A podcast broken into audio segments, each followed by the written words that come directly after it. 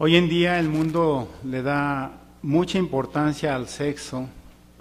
Muchas personas se sienten libres para hacer lo que quieran. Como ustedes ya escucharon el tema, ¿cómo ve Dios el sexo y el matrimonio? Es importante tener este punto de vista porque vivimos en un mundo que está obsesionado con el sexo y no valora las normas morales por las que nos dejamos guiar nosotros, los siervos de Jehová, de acuerdo a lo que dice la palabra de Dios. Por eso, cuán importante es prestar atención a estos eh, recordatorios que nos da Jehová mediante su esclavo fiel y prudente. De hecho, vamos a analizar lo que piensa Dios sobre el matrimonio y las relaciones sexuales, ¿verdad? Pues que, puesto que Jehová Dios fue quien lo creó. Podemos ilustrar esto. ¿Quién conoce mejor que nadie los vehículos, por poner una marca, los Nissan, por decir un ejemplo. Pues el fabricante, ¿no? De hecho, quizás inclusive les entregan un manual del usuario, cómo, eh, qué, tiene que hacerle ese vehículo, cómo darle mantenimiento, y ahí se especifican ciertas instrucciones, qué tipo de llantas, en fin, una serie de eh, instrucciones que se dan en ese manual. Y si usted sigue esas instrucciones, pues sin duda su vehículo va, va a durar por supuesto. De igual manera, en nuestro caso, ¿quién nos fabricó? ¿Quién nos creó? Jehová nos creó a cada uno de nosotros y nos da guía y consejo mediante su palabra escrita. Si nos dejamos guiar por ese consejo que encontramos en la palabra de Dios, ¿qué vamos a encontrar? Bueno, justamente vamos a tener el punto de vista de Él y vamos a ser realmente felices si nos dejamos guiar por esos consejos que encontramos en la palabra de Dios. Así es, Jehová Dios unió a la primera pareja humana para que fueran un matrimonio honorable. De hecho, miren, vamos a ver lo que dice la Biblia en Génesis capítulo 2, versículos 21 al 24. Vamos, a, les invito a leer la palabra de Dios. Génesis 2, 21 al 24 dice la Biblia. Por lo tanto, Jehová Dios hizo que el hombre se durmiera profundamente y mientras dormía, le sacó una costilla y luego le cerró la carne. Y de la costilla que le había sacado, Jehová Dios hizo una mujer y se le llevó al hombre. Entonces el hombre dijo, por fin alguien que es hueso de mis huesos y carne de mi carne, será llamada mujer porque del hombre fue sacada. Por esa razón el hombre dejará su padre y su madre y se unirá a su esposa y ellos serán una sola carne. ¿Notamos? Jehová originó el matrimonio y unió a la primera pareja, a Adán y Eva. Así es, Dios estableció que un hombre y una mujer casados tuvieran relaciones sexuales limpias. Pero ¿qué vemos actualmente hoy en día en el mundo en general? Unión libre, hacer lo que, lo que les plazca, no dejarse guiar por las normas que encontramos en la palabra de Dios. Así es, el sexo pues no era lo más importante. Los cónyuges disfrutarían de compañía y apoyo y de cualidades con las que se complementarían el uno al otro, como en ocasiones hemos escuchado que, que busca a su media naranja, ¿verdad? Un complemento, el hombre y la mujer. Eso es lo que Dios se propuso en un principio. Un matrimonio basado en las normas divinas trae muchos beneficios. De hecho, eh, muchos se preguntan en qué consiste la verdadera felicidad, la vida familiar. Hay mucha información, muchos eh, libros de autoayuda. Sin embargo, no, no ha funcionado esos consejos. Sin embargo, ¿qué hay en el caso de la palabra de Dios? Ha funcionado para todas las personas, sea en Japón, sea en España, sea en Italia, en Argentina, en Venezuela, ¿verdad? Por aquí donde quiera en México ha funcionado los principios, pero que de qué depende de que cada uno de nosotros pongamos en práctica esos consejos que ha Jehová Dios establecido para los esposos y para las esposas. Así que qué importante es que prestemos atención a estos consejos. ¿Cuál va a ser el resultado? Bueno, los cónyuges van a experimentar la felicidad de dar. Como dice la palabra de Dios, hay más felicidad en dar que la que hay en recibir. El matrimonio provee un ambiente estable y beneficioso en sentido legal, social y moral en el que criar a los hijos. Pero aquí es importante una cualidad, el autodominio, ¿sí? Controlar los deseos sexuales beneficia tanto a los casados como a los solteros. Y miren, la palabra de Dios es muy clara cuando habla de este tipo de, de asuntos o este tipo de temas del sexo. Veamos lo que dice la palabra de Dios en Colosenses capítulo 3, versículos 5 y 6. Colosenses 3, 5 y 6. Notemos lo que dice la palabra de Dios a este respecto, hablando de tener control, de tener autodominio. Dice la Biblia, por lo tanto, den muerte a los miembros de su cuerpo que están en la tierra en lo que tiene que ver con la inmoralidad sexual, la impureza, la pasión sexual descontrolada, los malos deseos y la codicia que es idolatría por estas cosas viene la ira de Dios. Notamos las expresiones den muerte a los miembros de su cuerpo y también habla allí de pasión sexual descontrolada.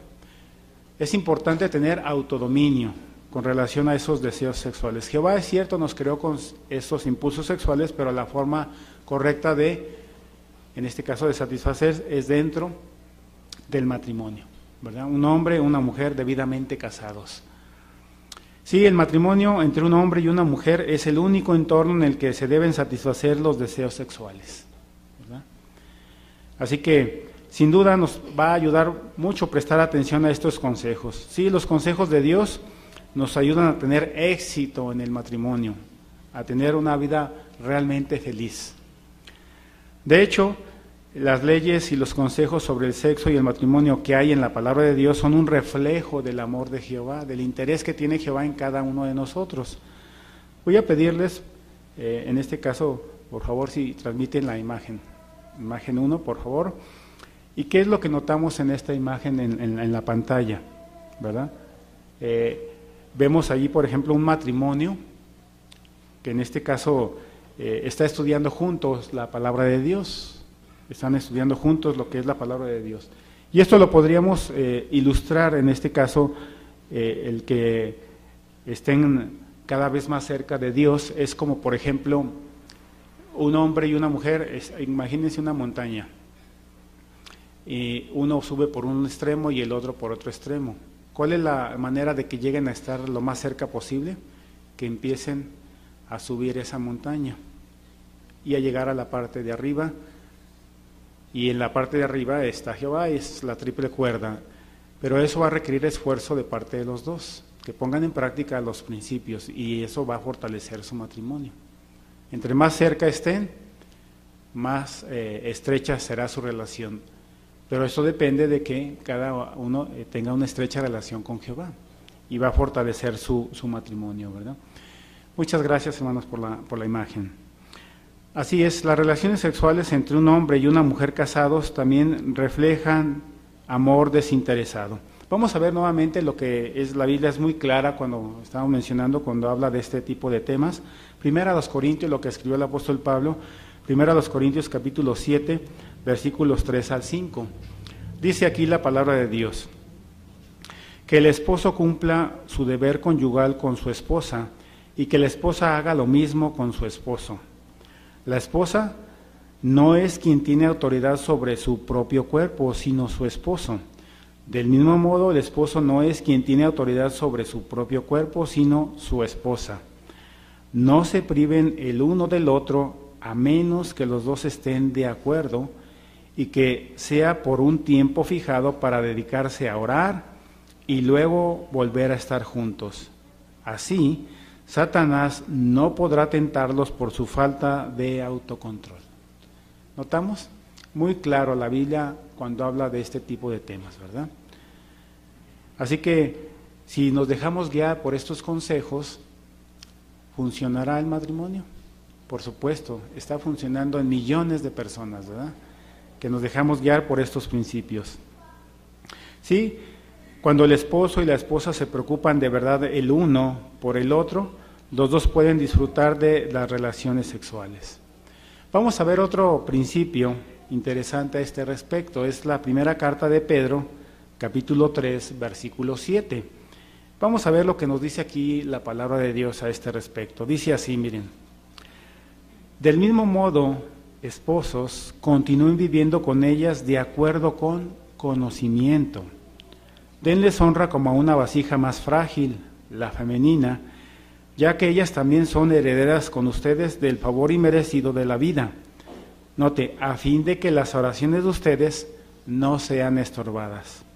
Analicemos un poquito este texto. Aquí habla que nosotros, los esposos, los que somos casados, continuemos viviendo con nuestra esposa de acuerdo con conocimiento. ¿Qué implica esto? Que conozcamos que la constitución física de la mujer es diferente, ¿verdad? Eso implica de parte de nosotros y habla ahí pues, justamente el apóstol Pedro de que una vasija más frágil, ¿verdad? Como se nos ha dicho, quizás imagínese un, un vaso de vidrio muy frágil, si lo arrojamos o si no se tiene cuidado, lo que puede suceder, ¿verdad? Y tan importante es esto, como dice al final del versículo, fíjese en el caso de los que somos esposos, ¿qué podría pasar si no cumplimos con ello? Fíjese, dice ya al final del versículo, dice, a fin de que sus oraciones no sean estorbadas. ¿Nota usted? Si nosotros no cumpliéramos con eso, las oraciones de nosotros, Jehová no las escucharía.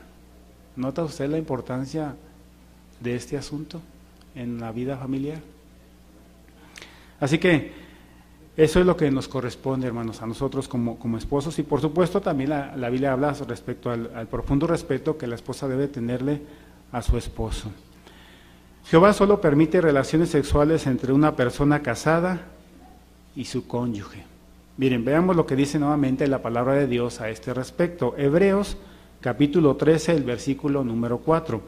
Dice la Biblia, que todos honren el matrimonio y que nadie contamine el lecho matrimonial, porque Dios juzgará a los que son sexualmente inmorales y a los adúlteros.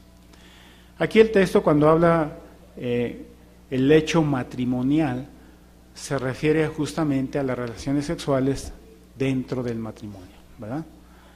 Dice que no contamine. ¿Cómo lo podría contaminar? Al final dice claramente, ¿verdad? El versículo que va, como ve Jehová Dios, dice, juzgará a los inmorales y a los adúlteros. ¿verdad? Así es. El adulterio es una terrible falta de respeto a Jehová. Miren, vamos a ver un ejemplo de un siervo de Dios del pasado que aunque no era casado, se dejó guiar por las normas de Jehová. ¿De quién hablamos? Hablamos de José.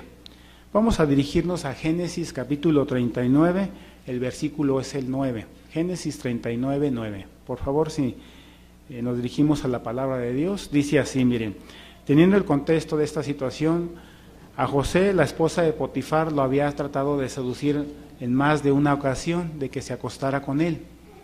José, manteniendo siempre, eh, eh, rechazando esa tentación, ¿verdad? Teniendo ese contexto, dice José justamente en el versículo 9, dice, diciéndole a esta mujer, Dice, no hay nadie con más autoridad que yo en esta casa. Y él ha puesto todo a mi disposición excepto a ti porque eres su esposa. Así que, y noten la actitud de José, ¿cómo podría yo hacer algo tan malo y de hecho pecar contra Dios? ¿Qué le ayudó a José a rechazar la tentación? Si notamos la propia pregunta, su relación con Jehová, pecar contra Dios. ¿Qué aprendemos de esto? Como decíamos hace un momento, si nuestra relación con Jehová es fuerte, es firme, vamos a rechazar esta tentación, ¿verdad?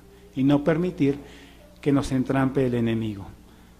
Así que eso es un gran ejemplo para nosotros. El adulterio hace daño a los que lo cometen y también a todos los que se ven afectados por él. Hay mucho daño, ¿verdad? Cuando se comete una infidelidad. Por eso Jehová amorosamente nos da estos recordatorios. Si prestamos atención, va a resultar en verdadera felicidad para nosotros, para nuestra familia, para todos los que nos rodean, ¿verdad? Así que los cónyuges pueden o deben evitar cualquier cosa que los lleve a cometer adulterio. Sin embargo, miren, ¿qué ha llevado a algunos cristianos a cometer inmoralidad sexual? Todo suele empezar con lo que entra por los ojos, como dijo nuestro Señor Jesucristo en Mateo 5, 28, cito de él, ¿no? dice Jesucristo, dijo ahí nuestro Señor Jesucristo, el que sigue mirando a una mujer a fin de tener una pasión por ella, ya ha cometido adulterio con ella en su corazón. Así que muchos hermanos que terminaron cayendo en la trampa de la inmoralidad sexual empezaron haciendo cosas que debilitaron sus defensas. Algunos veían pornografía, leían publicaciones de contenido erótico o accedían a páginas de internet con imágenes obscenas. Otros veían películas, funciones de trato, de teatro, programas de televisión con escenas de sexo explícito y algunos incluso llegaron a ir a clubes nocturnos o espectáculos de striptease o salas de masajes eróticos. Se debilitaron. ¿Qué los llevó a eso? Se debilitaron espiritualmente. ¿Notamos? Y esto ha sucedido tristemente a algunos de nuestros hermanos. Bueno, también hay quienes han caído en la tentación porque buscaron en otra persona la atención que solo la tendrían que haber buscado en su pareja. Se debilitaron. Y bueno, vivimos en un mundo en el que todo se acepta y la gente da rienda suelta a sus impulsos sexuales. Así que es muy fácil que nuestro corazón traicionero, como dice Jeremías 17:9, nos traicione, ¿verdad? y pensemos que está bien lo que estemos haciendo. Una vez que los deseos impropios echan raíces en nuestro corazón, bueno, eso va a afectar. ¿Qué va a suceder? Que, bueno, dos personas que se atraen quizás comiencen a hablar de cosas que solo deberían tratar con su cónyuge. Así empieza. Pronto buscan excusas para verse y van a crear cada vez más oportunidades de estar juntos Tal vez se engañen a sí mismos pensando que esos encuentros son inocentes o hasta casuales, que no tienen nada de malo. Pero poco a poco esos sentimientos van creciendo, se harán más intensos y como decíamos, sus defensas más débiles. Cuanto más lejos vayan, más les va a costar parar, aunque sepan que lo que están haciendo está mal. ¿Verdad? Así que, pues lo que a veces comienza como algo, como un juego, por decirlo de alguna manera, va creciendo y entonces, pues llega a suceder, ¿verdad? Llegan a pecar y fallar en el matrimonio y pasar por alto las normas. Así que, pues qué final tan triste, ¿no es cierto? Y pensar que todo se podría haber evitado si hubieran dejado que Jehová protegiera su matrimonio, ¿sí? Él nos enseña a respetar el matrimonio y a respetarlo como una unión santa. Así que estos recordatorios que nos da Jehová son para nuestro bien. Prestemos atención a estos consejos que nos da Jehová. Jehová pues odia el divorcio, ¿verdad? Jehová odia el divorcio. De hecho, Jehová quería que el matrimonio fuera una unión permanente. Quisiera pedirles nuevamente a, los de eh, video, por favor, la, imagen 2. ¿Qué es lo que ustedes observan en, en, esta imagen? ¿Qué es lo que vemos? Las manos de, un, de dos manitos de, no, eh, matrimonio, ya de varios años, ¿verdad? Tienen su anillo, ¿verdad? Pero, ¿cómo han llegado a, hasta ese punto? ¿Qué les ha ayudado llegar hasta ese punto. El esforzarse por dejarse guiar por las normas de Jehová, ¿verdad? Un matrimonio ya maduro, no sé, 70, 80 años, no sé, ¿verdad? Pregunta, hermanos, los que somos matrimonio, ¿nos vemos así, allí? Si nos vemos ahí, mucho va a depender de lo que estemos haciendo, ¿verdad? Si esforzándonos no, no es fácil en vista de nuestra imperfección, en vista de este mundo que vivimos, pero si nos esforzamos podemos, porque eso es lo que se proponía Jehová Dios, la unión, ¿verdad?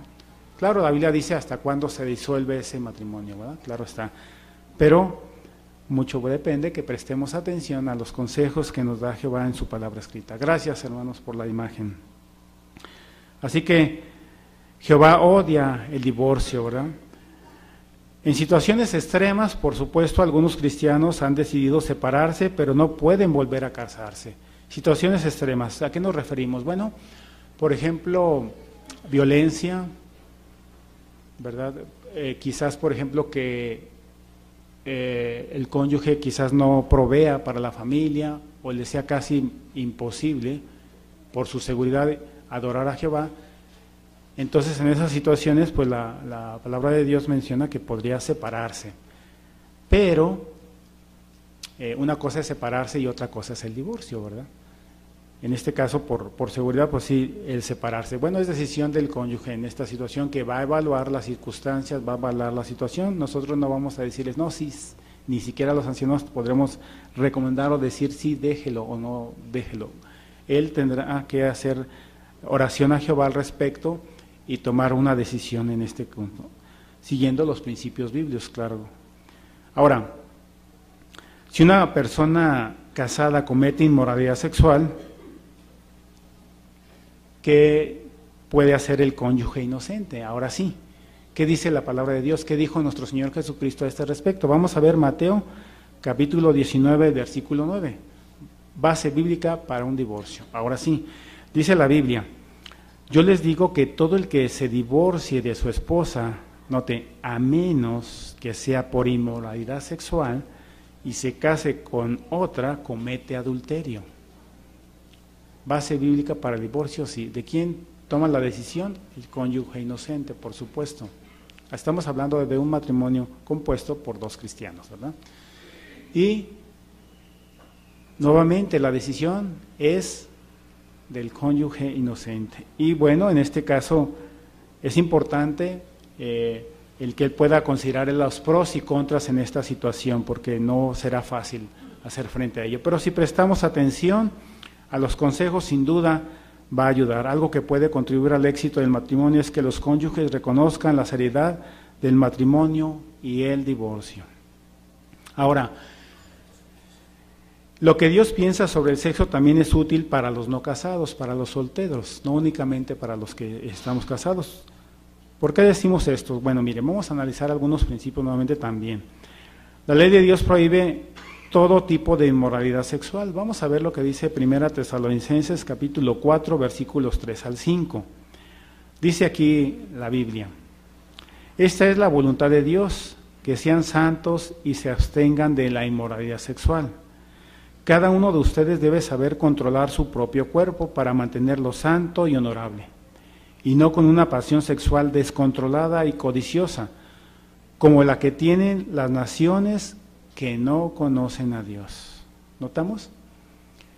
Que no conocen a Dios. Este mundo está tiene una forma de pensar muy distorsionada a lo que dice Jehová en su palabra escrita, ¿verdad? Y trata de que se impregne la forma de pensar. Satanás quien controla este mundo trata de que pensemos como Él piensa. Pero este son los recordatorios de Jehová que nos ayudan justamente a tener un matrimonio feliz. O también los que están solteros, ¿verdad? Esta ley, la ley de Jehová, es una muestra de su amor, pues nos protege física y emocionalmente. De hecho, miren, es una trampa que le ha funcionado mucho a Satanás, fíjense, la trampa de la inmoralidad sexual y no es nada nuevo. La escritura inclusive habla acerca de esto, lo que le sucedió a los israelitas en el pasado, ¿verdad? Cómo fueron, eh, cayeron miles de ellos cuando no prestaron atención a lo que Jehová había dicho, no tener alianza matrimonial con personas de otras naciones. Hablando de esto, eh, cito una referencia de una revista, 15 de mayo del 2015, menciona, hoy en día es muy común la idea de que el matrimonio y la fidelidad están pasados de moda y nos roban libertad. Por ejemplo, una actriz famosa opinó lo siguiente, fíjense lo que dicen los famosos, ni los hombres ni las mujeres podemos tener una sola pareja. No conozco a nadie que sea fiel o que quiera hacerlo. ¿Verdad? Otro actor dijo, No estoy seguro de que estemos hechos para pasar toda la vida con la misma persona. ¿Qué le parece? Satanás debe aplaudir cada vez que escucha a alguien famoso hablar con desprecio de este regalo que Dios nos ha dado, el matrimonio. Él quiere que esta institución sagrada fracase, pero nosotros debemos respetarla, solo así venceremos a nuestro enemigo. Así que todos, sea que eh, estemos solteros o casados, debemos rechazar todo tipo de pecados sexuales. Y es cierto que la lucha puede ser muy dura, ¿verdad? Pero Jehová justamente nos da estos consejos para dejarnos guiar en todo aspecto de nuestra vida, ¿verdad? Miren, vamos a ver lo que dice la, palabra de Dios en Primera a los Corintios capítulo 6, versículo 18. Primera a los Corintios 6, 18, un consejo que nos da Jehová por el amor que nos tiene, porque se interesa en nosotros. Dice la Biblia, huyan de la inmoralidad sexual. Cualquier otro pecado que alguien cometa está fuera de su cuerpo, pero el que practica la inmoralidad sexual peca contra su propio cuerpo. Así es. Los solteros eh, que se mantienen castos tienen la conciencia limpia. ¿Qué hay de la homosexualidad? Bueno, la Biblia también habla claramente a este respecto. Aunque la homosexualidad esté muy aceptada en el mundo de Satanás, Jehová la condena. Ya ven, cada vez es más aceptado este tipo de, práctica. Pero ¿qué dice Jehová a este respecto? Es muy claro, ¿verdad? Vamos a ver primero a los Corintios 6, 9 y 10, ya la nueva traducción, cómo lo explica ya, ¿verdad? Claramente esta práctica. Dice aquí primero a los Corintios 6, 9 y 10, y nos dirigimos a la palabra de Dios, dice, ¿O es que no saben que los injustos no heredarán el reino de Dios? No se engañen.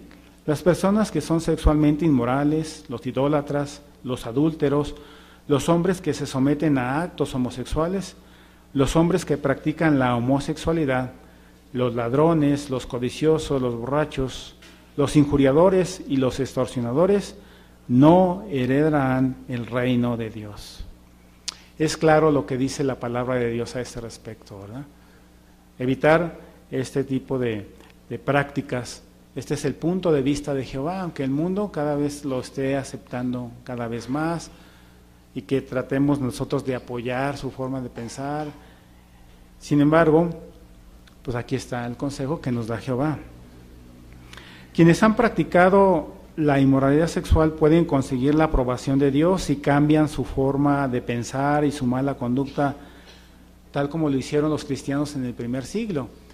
Así es, allá en el primer siglo hubo personas que tenían estas prácticas, pero una vez que conocieron lo que dice la palabra de Dios mediante un curso bíblico, mediante conocer lo que dice la palabra de Dios, han transformado su vida, han cambiado y se han amoldado a las normas justas de Jehová. ¿Qué es de su vida de ellos ahora? Felices siervos de Jehová, ¿verdad? Hoy en día también varias personas lo han hecho. Vamos a ver lo que dice la primera carta a los Corintios justamente de ese cambio de lo que eran antes, ¿verdad? Primero a los Corintios 6, 11 dice la palabra de Dios. Y sin embargo, algunos de ustedes eran eso, pero han sido lavados, han sido santificados, han sido declarados justos en el nombre de nuestro Señor Jesucristo y con el Espíritu de nuestro Dios. ¿Notamos?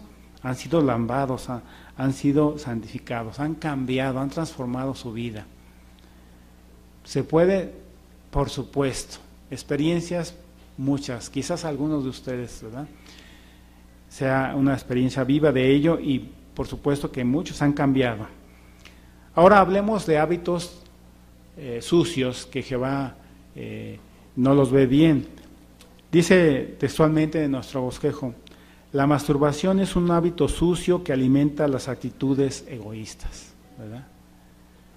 ¿Es posible dejar ese hábito? Por supuesto que sí. Y aquí tenemos bastante ayuda. En el capítulo 25 del libro Lo que los jóvenes preguntan, menciona ese tema. Dice allí, ¿podré vencer el hábito de la masturbación? Bueno, ahí menciona que es posible vencer ese hábito. Para ganar en esa lucha hay que evitar totalmente la pornografía, cualquier otra cosa que alimente los malos deseos. Vamos a ver lo que nos dice la palabra de Dios a este respecto nuevamente. Es Salmo 101, el versículo 3. Salmo 101, versículo 3. Dice la Biblia. No pondré delante de mis ojos nada despreciable. Note, odio las acciones de quienes se desvían de lo que es correcto. No quiero tener nada que ver con ellos. ¿Notamos? Odio, dice allí el salmista, ¿verdad? ¿Qué nos corresponde a los que somos padres? Ayudar en este tema a nuestros hijos. Ayudas tenemos muchas, ¿verdad? Que sean pequeños, enseñarles en con relación a la educación sexual.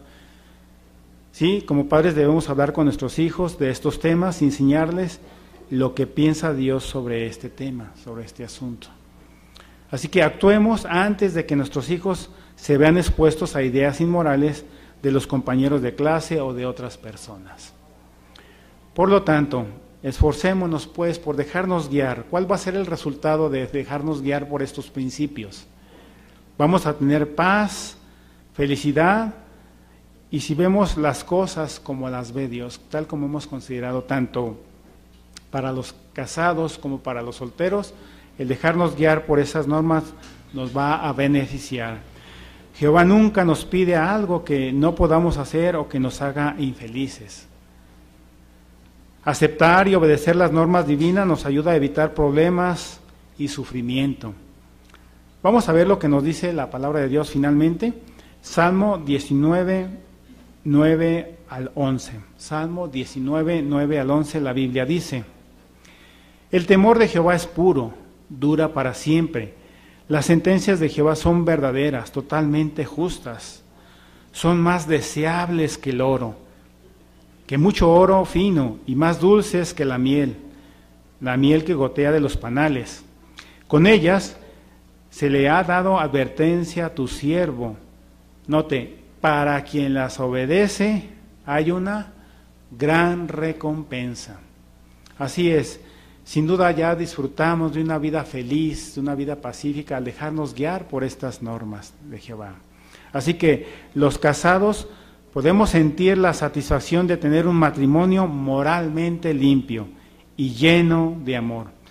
Por eso, esforcémonos todos por dejarnos guiar por esas normas. Estemos casados o solteros, todos los cristianos podemos disfrutar de una conciencia limpia, de paz interior y de la esperanza de vivir para siempre.